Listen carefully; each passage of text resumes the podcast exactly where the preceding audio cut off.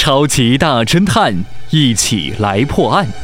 今天的案子是化妆师与人贩。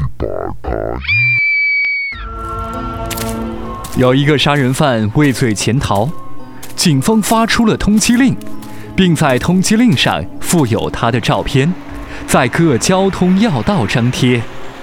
我要找个地方躲起来。杀人犯藏到了一个化妆师的家里，用枪逼着化妆师为他的脸部整容。为什么要这样对我？放开我！快！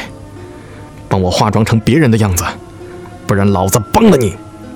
哎，哼，好吧，我答应你。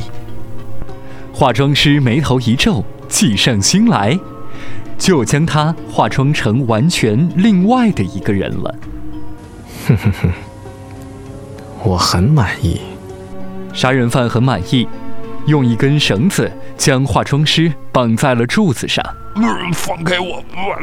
并在他的嘴上堵上了一条毛巾，就逃之夭夭。畏罪潜逃的杀人犯行了百来尺路，迎面碰上巡警，他照常大模大样的向前走。不料警察一把抓住他，说：“别跑，看你如何逃得了！”哼哼，怎么会这样呢？我都变成另外一个人的样子了，怎么还能抓住我？究竟是为什么？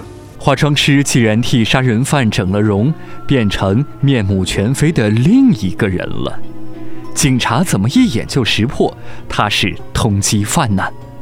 收音机前各位聪明的大侦探，你知道这是为什么吗？